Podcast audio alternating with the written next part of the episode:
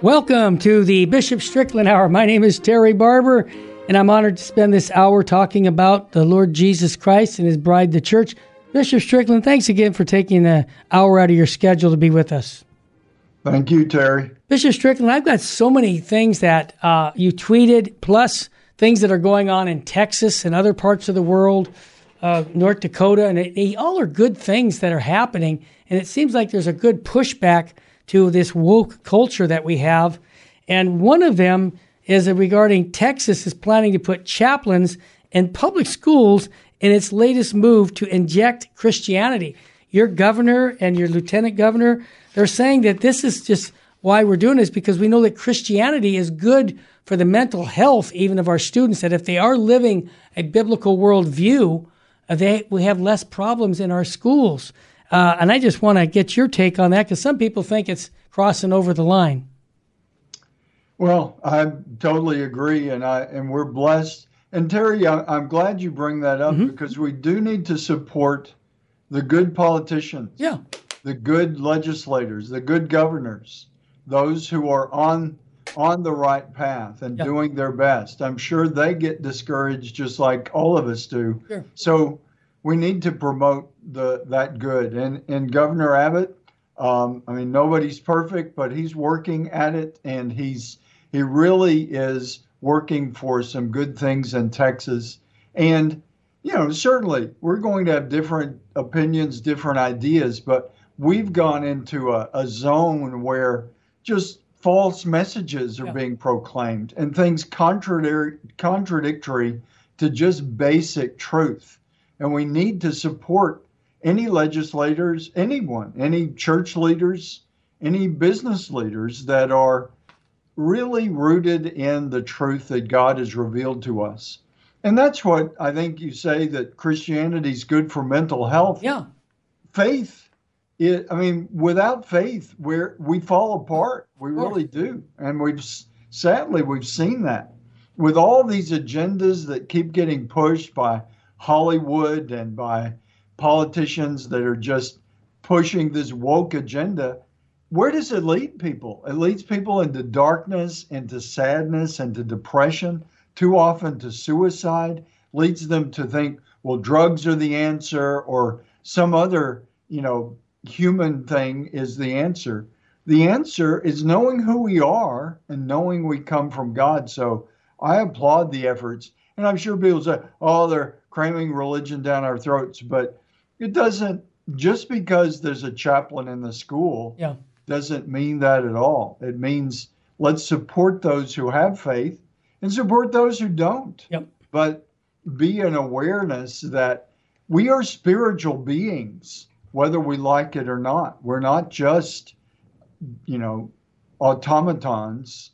So we need to support that. And I'm glad um, there are a lot of good things happening in Texas, a lot of challenges, a lot of struggles, but there, we have some good leadership, and we need to to support good leadership wherever it is.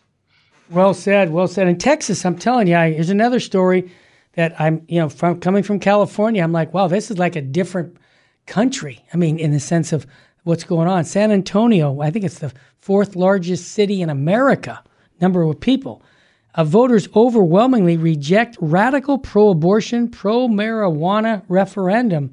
And they're saying that we hope that this defeat sends a strong message to those activists seeking to circumvent statewide laws that protect the unborn babies from abortion. So I, I say here, here. Thank you very much, San Antonio, Texas.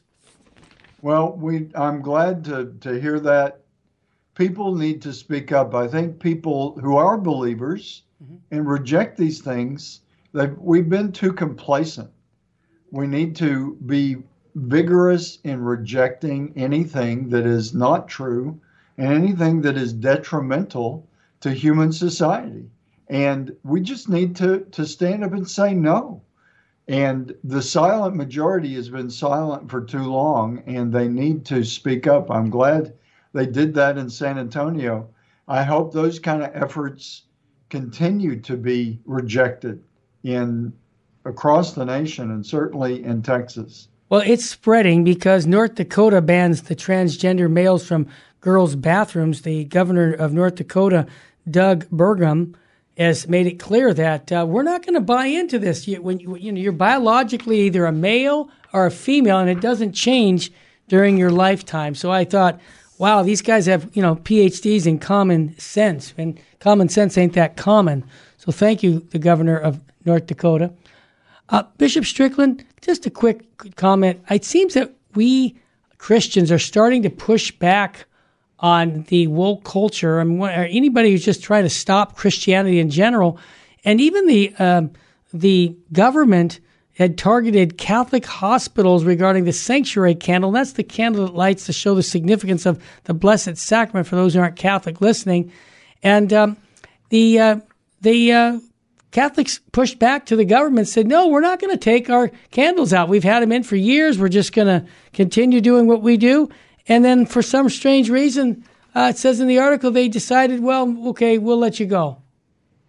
So what does that tell me? I mean, we got to just let me just throw this in. We got, you know, Catholic sidewalk counselors in Philadelphia and Tennessee that have been illegally arrested by the FBI uh, for their witness in front of child extermination clinics. We call them abortion clinics, and their conviction is is important. You know, now the the point I'm trying to convey is we have persecution, but we need to step up and and say no. We're not going to uh, acquiesce to your demands that compromise our faith.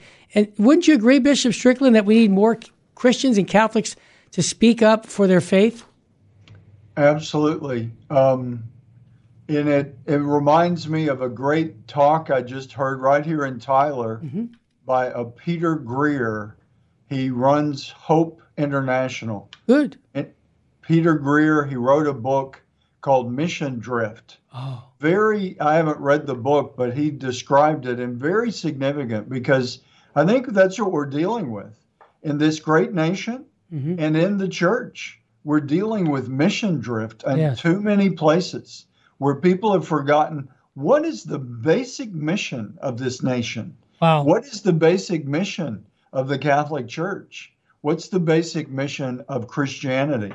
It was very interesting, and I think it applies to everything we're talking about. Mm-hmm. And it, it reminds us to be on guard, yeah. to be joyful and to be clear and to be hold on to the truth and to not get all hot and bothered about it, but just to be clear. No, we're not going to take our our sanctuary candles out because somebody says to. And it, I mean, that's a pretty simple thing, but in the small compromises, if if people had just rolled over and said, "Oh well, the government said we got to take them out," and then the, what's the next thing? Yeah. And then you talk about, you know, the other end of the spectrum where it gets very serious. Yes. Where lives are being taken, lives are being destroyed, and people are protesting that. Too often, they go to jail yeah. or they get fined or they get um, you know harassed for speaking up for the sanctity of life. We've got to stop compromising. We've got to stop the mission drift. Yeah. Because one step in the wrong direction becomes the next step. And before you know it you've forgotten what you're about. I was amazed. I'd never read this before but the the mission statement of Harvard, its original mission statement. Oh yeah. It it's it's ridiculous how far they they've drifted. they've you know it's been a tidal wave moving yeah. away from because the Harvard mission statement mentions Jesus Christ, right. and they're so far from anything having to do with Jesus Christ. It's it's tragic. Yes, and that it's just a good illustration of where we can all end up individually or as churches or as any organization with a mission based on the truth that Jesus Christ has revealed to us. When we compromise, we think, oh, this little compromise won't matter. And then, well, one more, it won't matter. Before you know it, you wake up and you're very far from that original mission. So we've all, and what this speaker, Peter Greer, talked about is we, you've got to be on guard. Yeah. He was talking about a great organization here in Tyler that promotes the caring medical care for the working uninsured. Ooh. And that's a, a, huge population in every community. Oh, community. yeah. And so it was a great reminder across the board. We've got to be joyful and strong in holding fast to what the truth that Christ has shared with us. And it doesn't, as I know we're going to get into one of the Cardinal Sarah That's right. Right after the break. Yep. tweets, tweets, Yep. but as he says, you know, nothing should cause us to let go of the truth that Christ has revealed to us. Amen. And we we have to be strong, we have to be clear, and we have to simply say no to anything that contradicts the deposit of faith that we've inherited. Well said. In talking about Cardinal Sarah, when we come back from the break, we're going to uh, get a quote from him regarding our mission statement. Talking about mission statements, he just gave it. And I want to tease you to stay after the break to listen to this because it is powerful. I also want to uh, mention that if you want to get more of Bishop Strickland's um, programs, go to vmpr.org and you can download all the shows. Matter of fact, you can download all the uh, shows from other uh, Jesus 911 show, the Terry and Jesse show. We got four or five other good shows that will help you in your faith. So when we come back, we're going to talk about Cardinal Robert Sarah's uh, quote that really gives us, again, the mission statement to teach, govern, and sanctify, to get out and get the message out about Jesus Christ and try to reach out to them on appealing to their conversion. Stay with us, family.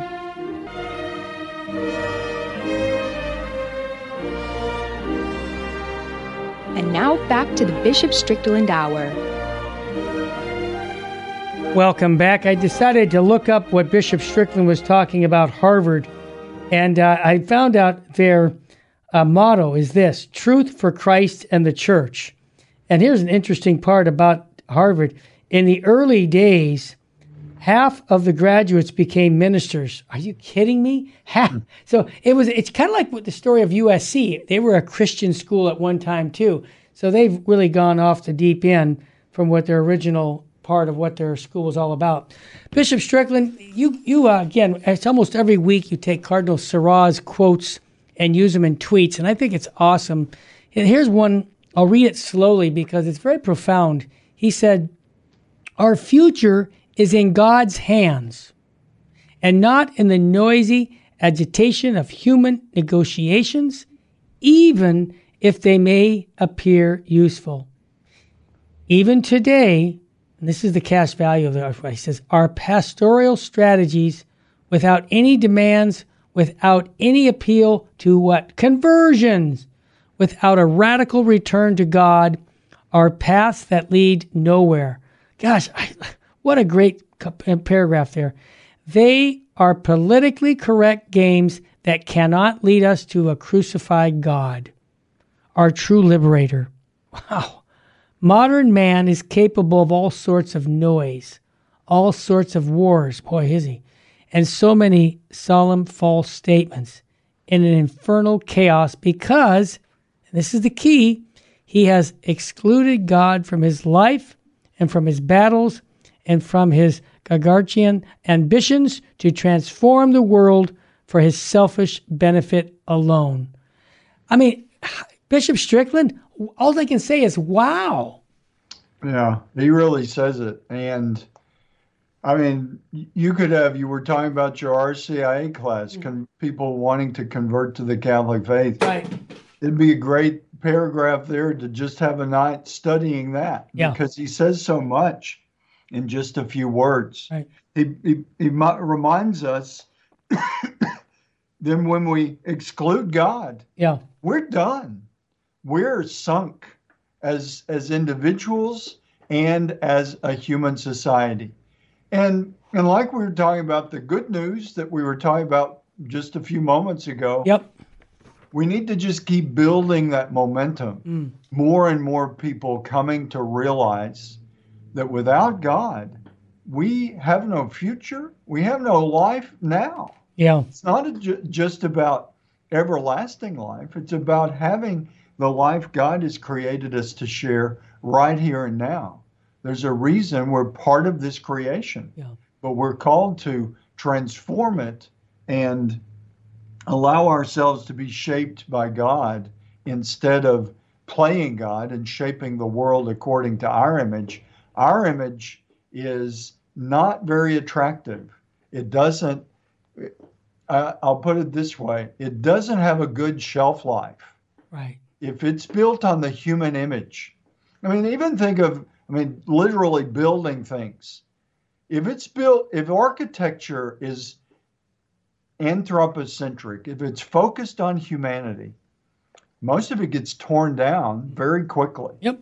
Look at the ancient, beautiful basilicas and ancient buildings. If they're built for the glory of God, they last. Yep. If they're built for the glory of man, they they go, go out of fashion very in a generation or Yep. less.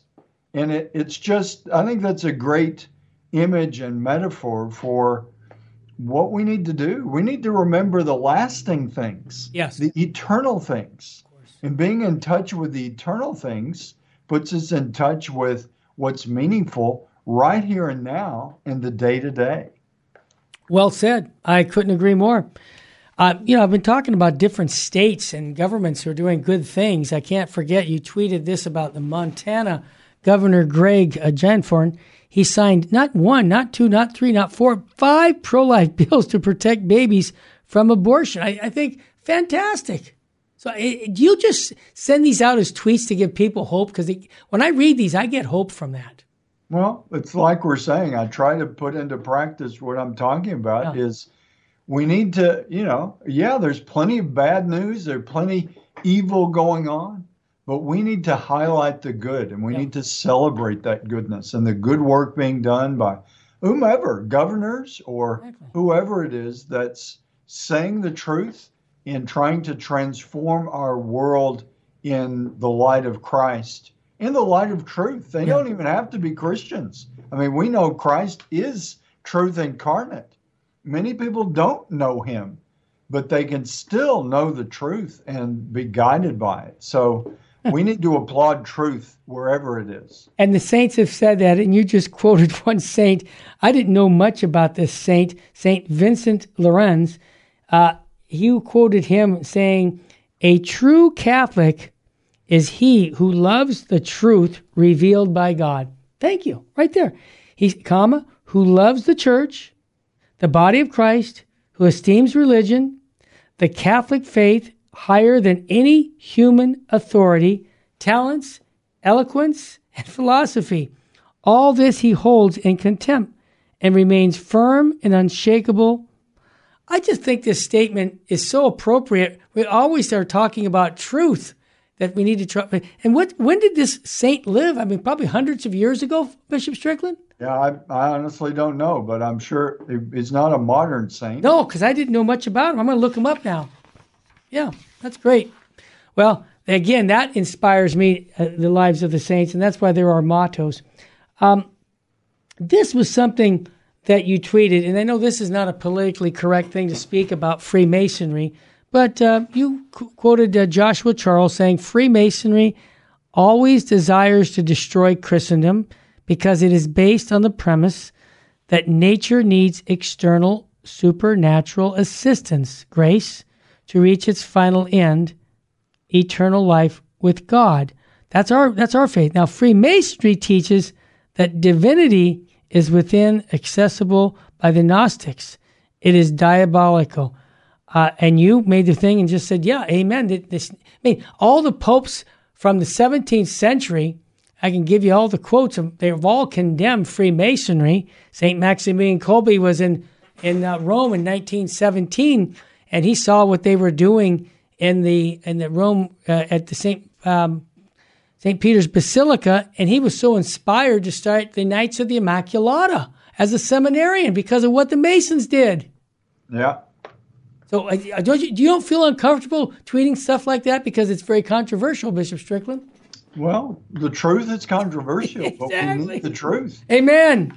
And I thought, I mean, the what I I'm no expert on Freemasonry, Yeah. but in what I've read, what I understand it, it really comes down to is we want to be God. Right. Human humanity wants to replace God. That's Exactly. the bottom line.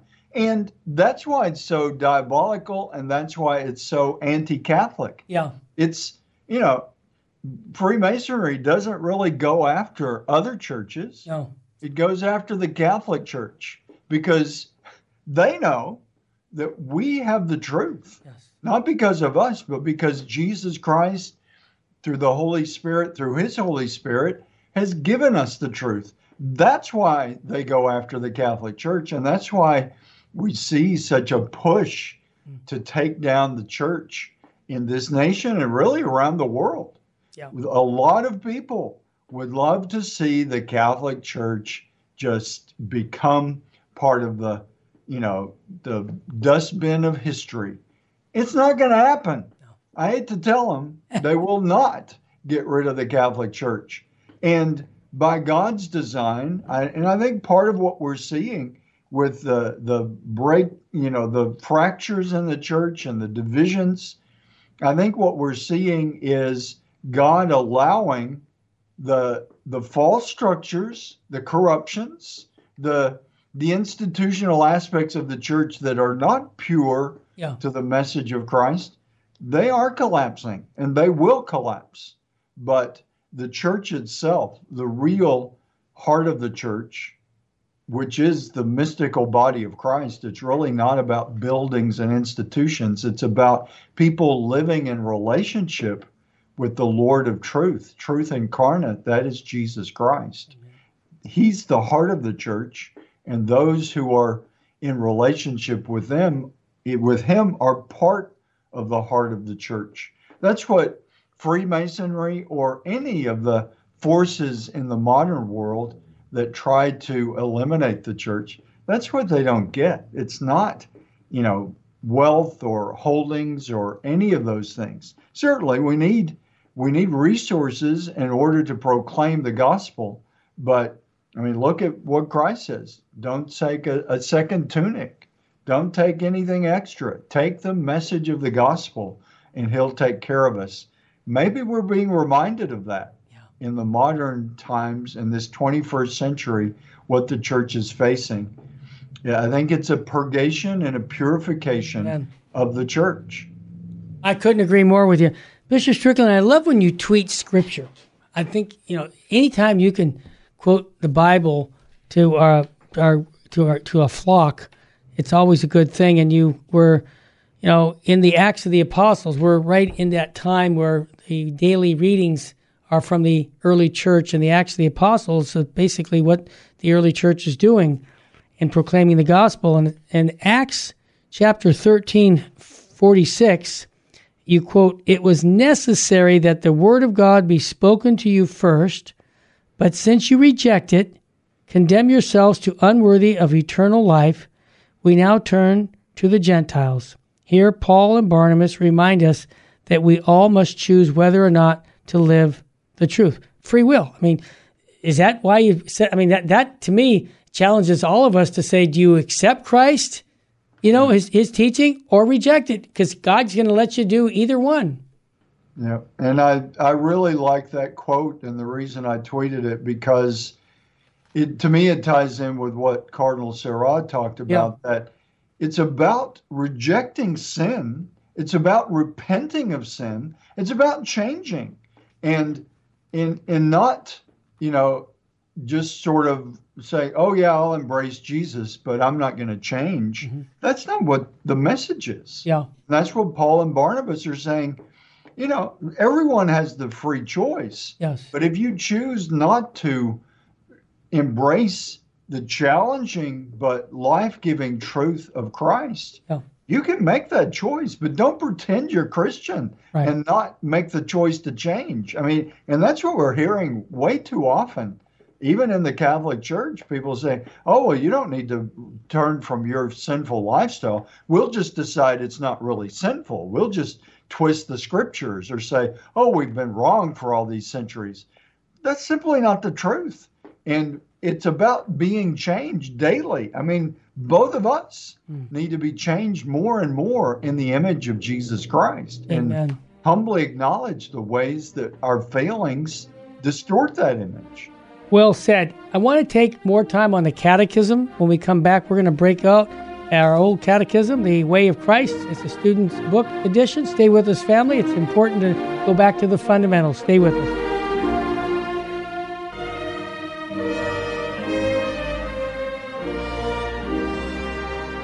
And now back to the Bishop Strickland Hour.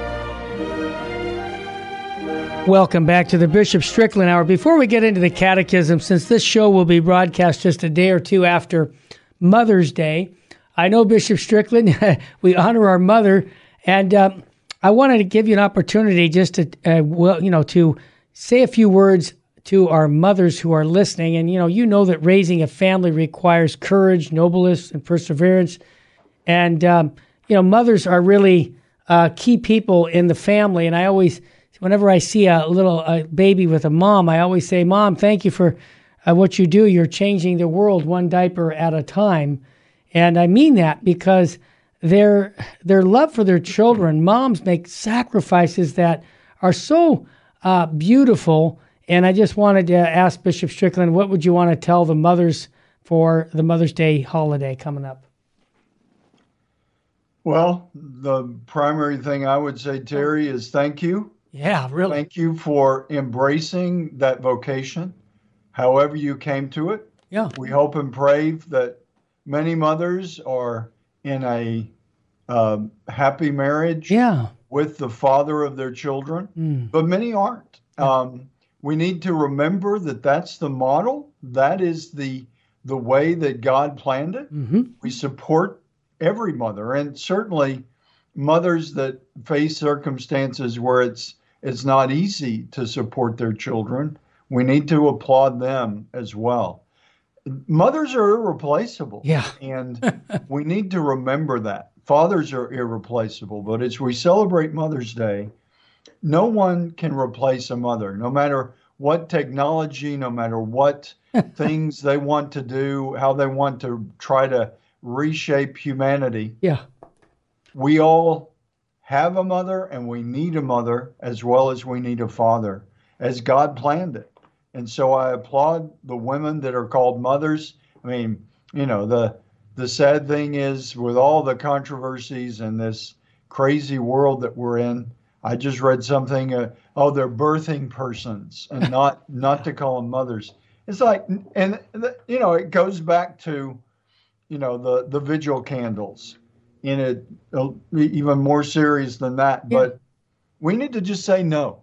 Exactly. Celebrate mothers even more mm. and say and push back on any idea that mothers should be less than honored and celebrated and supported for the the the godly vocation that they've been given.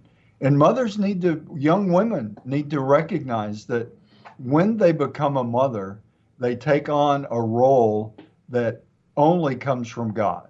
And that needs to be supported and encouraged.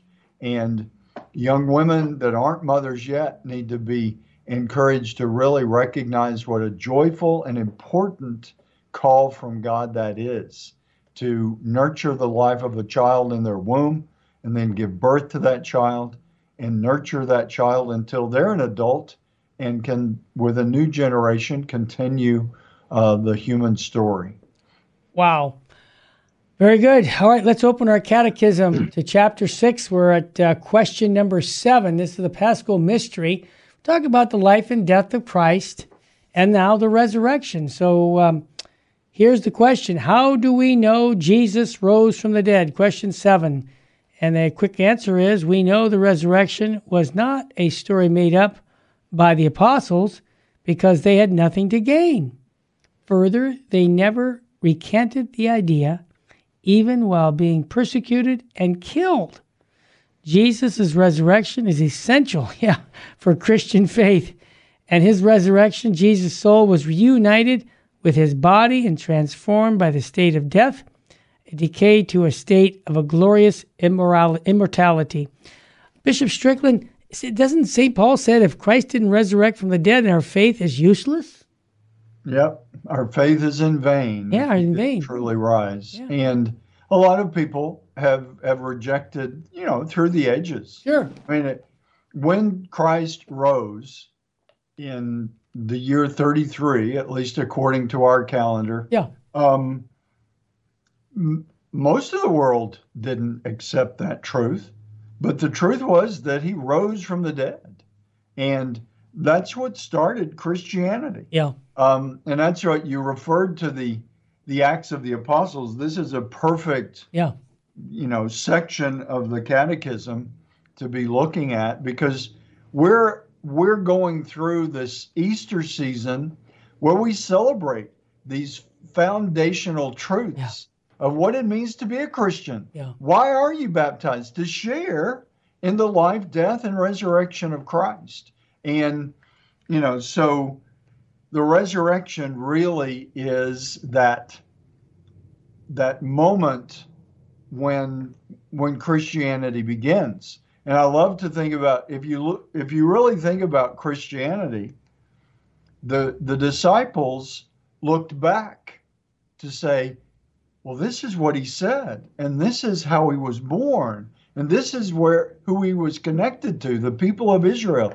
It all expands from believing in the resurrection. And you know, so we've got to to help people understand that and in a great way, uh, I was thinking as you were talking about the Acts of the Apostles, I would encourage anyone listening, if you've never read any book of the Bible all the way through, mm-hmm. start with the Acts of the Apostles because it really is the story yeah. Of the church beginning. And it's not all perfect. it's all they they have some divisions and we're reading and right now in the daily masses chapter 15 of Acts. They're beginning to talk about what is now called the Council of Jerusalem, where they have to sort out one of the first big questions is it for just the Jews or is it for everybody? Mm. And of course, guided by the Holy Spirit, the church in the Council of Jerusalem, with revelation to St. Peter, said it's for everybody.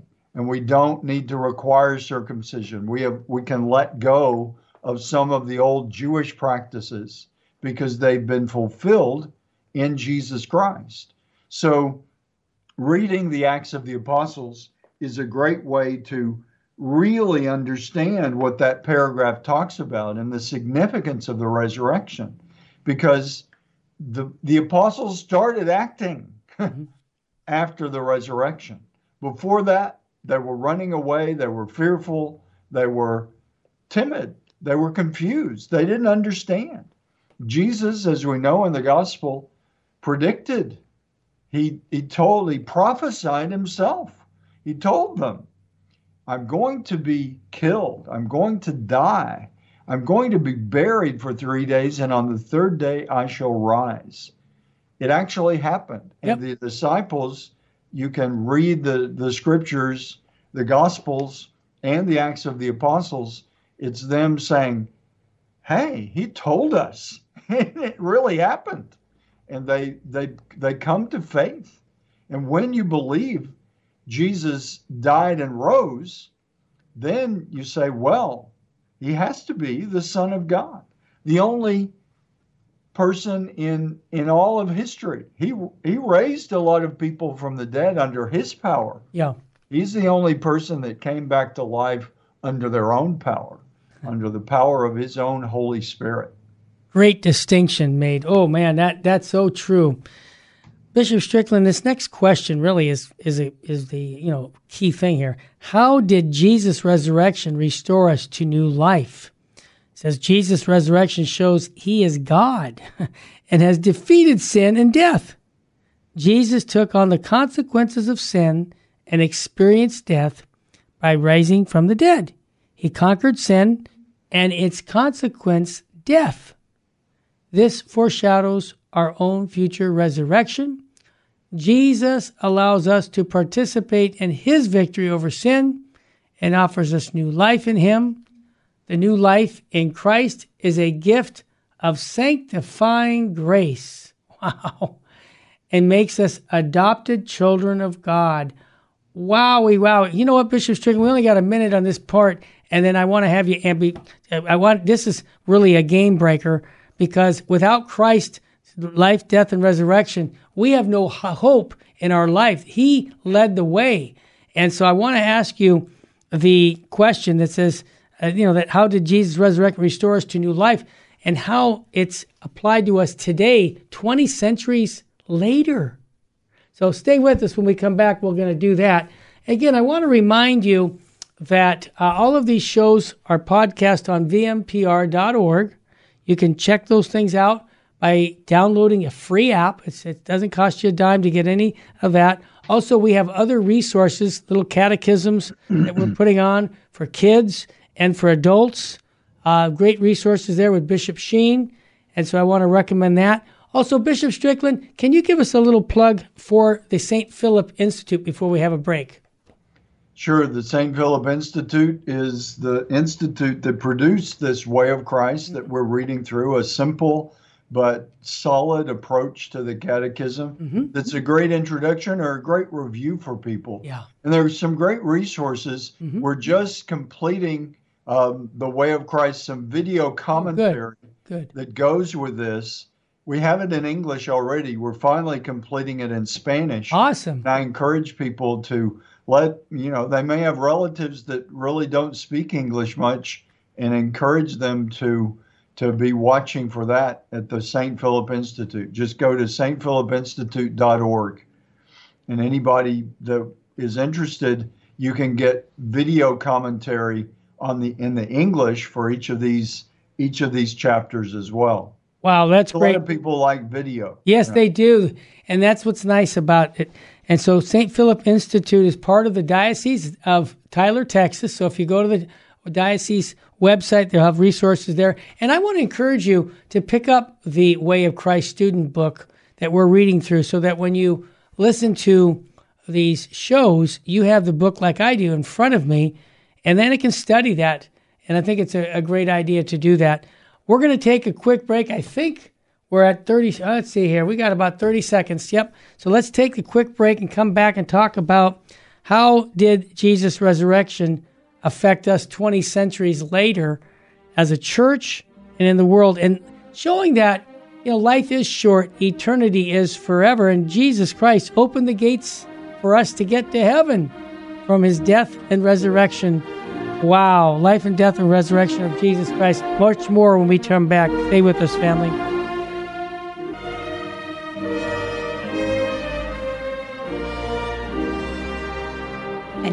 Back to the Bishop Strickland Hour.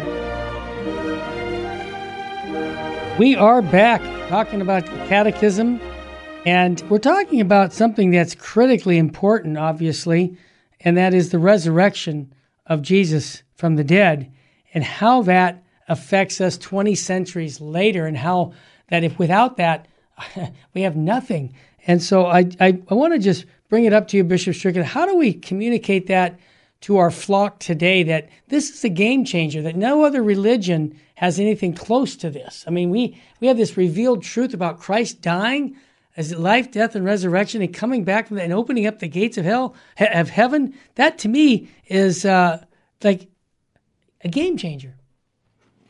Absolutely, Terry. And if you look to the early centuries of the church, after the Acts of the Apostles, yeah. after the first century, um, a lot of the controversies really come down to not so much, I mean, later on, there's more question about the, the resurrection. But like we were saying earlier, by definition, those who became Christian yes. were those who said, I believe this. I believe this miracle that Jesus of Nazareth, who they may have heard about, that he died and rose from the dead under the power of his own Holy Spirit. Mm-hmm. That's what Christianity was. It was yeah. those who believed. And then as things develop, they start looking at, well, okay, how does this work and who is Jesus really? Yeah. Some of the the early the real earliest heresies were about Jesus. Yes. He couldn't really be God, so he's really just a good man. Or he couldn't be really a man, he was God. Yeah. The the the truth that the church ultimately comes to and it wasn't easy. I mean, it literally went through centuries of battling through these questions. Right. Is he fully God and fully man? The church says yes. And the reason I bring that up is because it's all tied to what his resurrection means. Because if he wasn't really a human being like us, Yes. with a heart and lungs and blood flowing through his veins and everything that makes a, us a human being, if he wasn't really, then his death isn't real. Right. Good point. But Good point. he really was. Yeah. He had a human body that died on a cross, Sure. and all the, as we would say in modern terms, his vital signs ceased and he died. yes. Yeah. But the vitality of his divine life allowed him to rise from the dead. So it's all it, it's woven into who is Jesus Christ. He wasn't just if he was just a good man, he couldn't have risen from the dead. Right. If he was just God, he didn't have a real human body and Right. so his you know, sort of going through the motions of death had no effect on us. But the fact that he's fully God and fully man had a real human body, it's all tied to the to the resurrection and to who Jesus is, Yeah. and ultimately to who we are. Yeah. And that's sadly what our society and even too many in the church are losing touch with who we are Yeah. As redeemed human beings, incarnate beings. We are in we're corporeal. We're beings in a body. And the body then, and it's all tied together. Yes. Pope St. John Paul II speaks of it beautifully in his what is often called theology of the body. Yeah. It's really just a proclamation of who we are as body, mind, and spirit beings created by God. But it's all critical. What we're talking about with the resurrection is has a huge impact on the sacredness of our own bodies. And the reason the church has specific teachings about how a dead body is treated. Yeah. And you don't just scatter a, a body to the winds if, if they've been cremated Right. You treat it as sacred remains of a human being. And it's all tied together. And all this you know mutilation of bodies whether it's killing children in the womb or mutilating bodies of people even by their own choice Yes. we've got to say no Right. stop this. And it it's sort of at the other end of the very serious spectrum terry that we were talking about already. We've got to stand up and say no not just you're not going to blow out my sanctuary lamp, the candle in the sanctuary, but you're not going to violate and mutilate my body or anyone else's. Amen. That's what we've got to stand up and say. And thankfully, people are, are beginning to do this. But to, to me, Terry, all of this shows when we know the truth of the faith Yes. it it gives us a path. How do we navigate this insanity that we're witnessing? We say our bodies are sacred. Amen. You don't just chop parts off because you feel like it. You hold yourself as a sacred child of God. Yeah. And certainly we help those who have some sort of confusion about who they are or what their mission in life is. But the answer isn't mutilating the body. And it goes all the way back to the Lord had a real body that rose from the dead. His body was mutilated by others. He was almost killed before he died on the cross. yep. through his scourging and through all that he went through. But he continued to cling to life as long as he could to show us how sacred our lives are. And then he rose from the dead to bring our ability to enter into his eternal sacred life. It's, I think, we can't emphasize enough, yeah. Terry, that all the controversies of today come back to this basic catechism of who God is, yes. who we are, what Jesus Christ did, and waking up to that truth. We have to wake up to this truth because otherwise we're lost in a confusion of feelings and a confusion of without navigating we, we can't navigate this insanity without what God has revealed to us.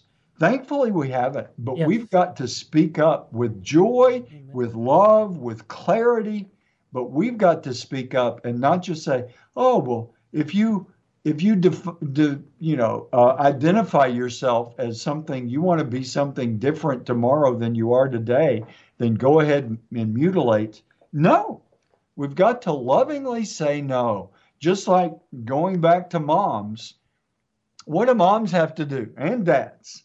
But as we celebrate Mother's Day, moms and I, I think all of us, if we if we're on the right path, we can look at our moms and say, Thank you mm-hmm. for saying no to me so often. Yeah.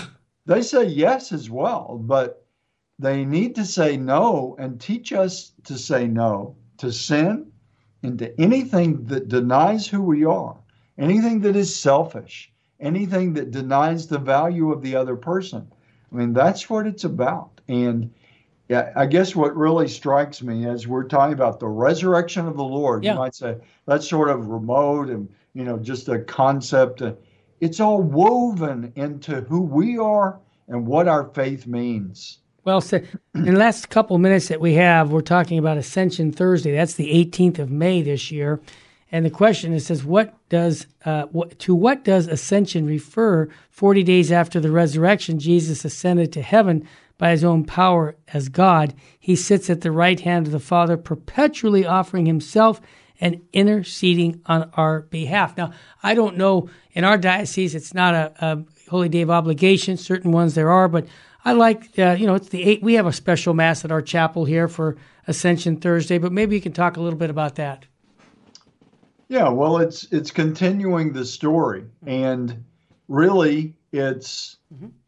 You know, the journey of Jesus Christ, his incarnation, begins when he's conceived in the womb of the Blessed Virgin Mary. Right. And it his incarnate presence in the world ends with his ascension, returning to the Father, as the Creed says, seated at the right hand of God the Father Almighty. The ascension is when that happened.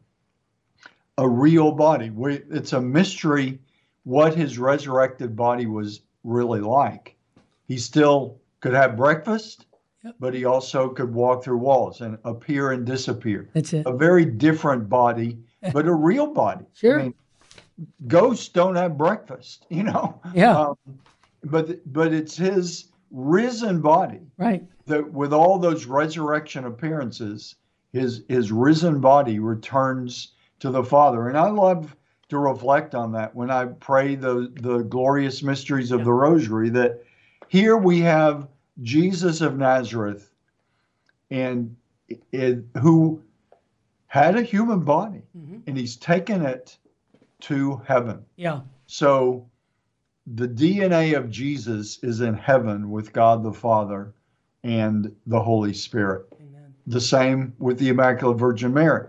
In August, we'll ce- celebrate her Assumption, yeah.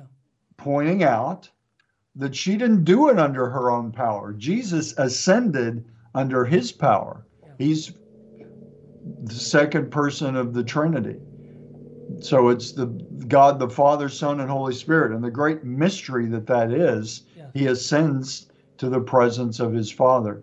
Mary is there and is crowned in heaven as the, the one fully human being, not divine, but she's there as well and then, of course, the saints are welcomed, but Mary paved the way for human beings to enter into heaven. And Jesus gave her the, he is the way. Mary was the first to follow the way to, to everlasting life. Well said, Bishop Strickland. And again, we're at the end of the hour, so if you could be so kind to give a blessing to our listeners, I would appreciate that. Almighty God, we ask your blessing for all who are listening, all participating, and all those who assist Terry and his crew. Help us to rejoice in the truth that you have revealed to us and continue to speak that truth with joy and with vigor and strength, not shying away from the truth, but proclaiming it in a world that so much needs the light of the world that is Jesus Christ. We ask this in the name of the Father and of the Son and of the Holy Spirit. Amen. Amen. Thank you, Bishop Strickland. And again, folks, you can tune in to vmpr.org, download the free app, get all the different shows we have to offer from apologetics to history to Jesus 911. There's just some great shows that we have, and they all are centered on one thing the person of Jesus Christ. I want to thank all of you who support us here at VMPR. That's Virgin Most Powerful Radio. We couldn't do it without you. Appreciate your prayerful support and your financial support. Thanks so much. May God richly bless you and your family. We'll see you again next time, the same station, same time. God love you.